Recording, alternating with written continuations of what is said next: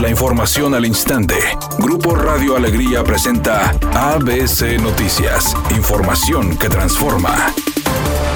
Las empresas regias Cualta y Sigma Alimentos fueron sancionadas por autoridades de la Secretaría de Economía y Profeco por incumplir aparentemente con las normativas mexicanas en algunos de sus quesos, ya que su comercialización se realizó en perjuicio y con información que puede inducir al engaño de los consumidores. Francisco Sheffield, titular de la Profeco, dijo que la decisión de suspender la venta de 19 marcas de queso y dos tipos de yogur es histórico y cumple con la ley de infraestructura de calidad. Por su parte, las empresas alegaron que sus marcas cumplen con lo establecido en las normas oficiales, como es el caso de Grupo Lala, que a través de sus redes sociales indicó que el único producto que se encontraba en esa lista era el queso manchego deslatosado, rebanado en su presentación de 400 gramos. Mientras, Nochebuena y Food de Sigma Alimentos emitieron un comunicado sobre la suspensión en el mercado de varios productos lácteos, precisando que desde sus orígenes todos los quesos Food son productos 100% lácteos. Al igual que Queso Nochebuena, declaró la misma situación, pero solo con uno de sus productos oficiales. Finalmente, la empresa Cualte compartió en sus redes sociales su reacción, indicando que los argumentos de la Profeco están relacionados con información comercial y de etiquetas, por lo que ninguno tiene que ver con temas de riesgos para la salud.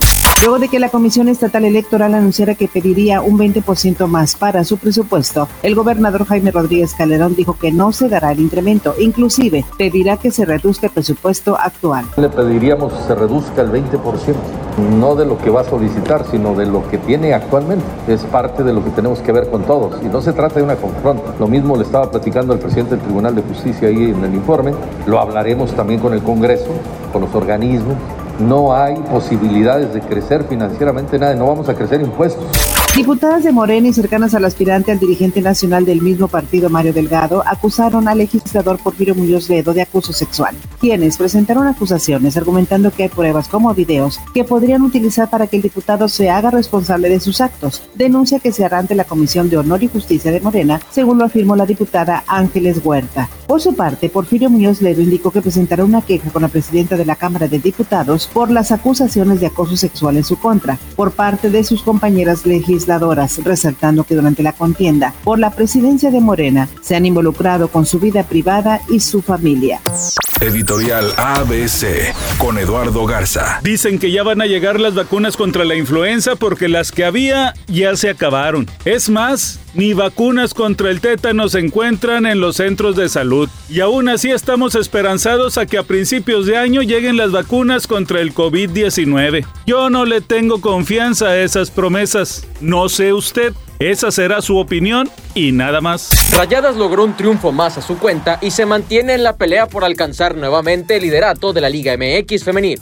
El equipo dirigido por Héctor Becerra se impuso dos goles a uno a Tijuana Femenil en las instalaciones del Barrial. Las anotadoras del encuentro fueron Desiree Monsiváis y Diana Evangelista. Así, las albiazules se preparan para su próximo compromiso, que será ante Club América el lunes 19 de octubre.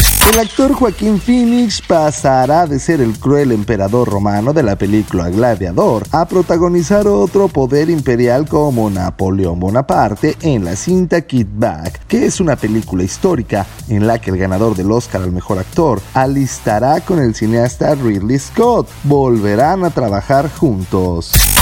Tráfico lento a esta hora de la tarde sobre la avenida Anillo Periférico en el municipio de Monterrey, donde los vehículos se encuentran circulando a 7 kilómetros por hora. Donde también se presentan complicaciones viales es sobre la calle Río Guadalquivir en el municipio de San Pedro, donde un choque por alcance está provocando tráfico en el lugar. Recuerde siempre utilizar el cinturón de seguridad y respetar los señalamientos viales.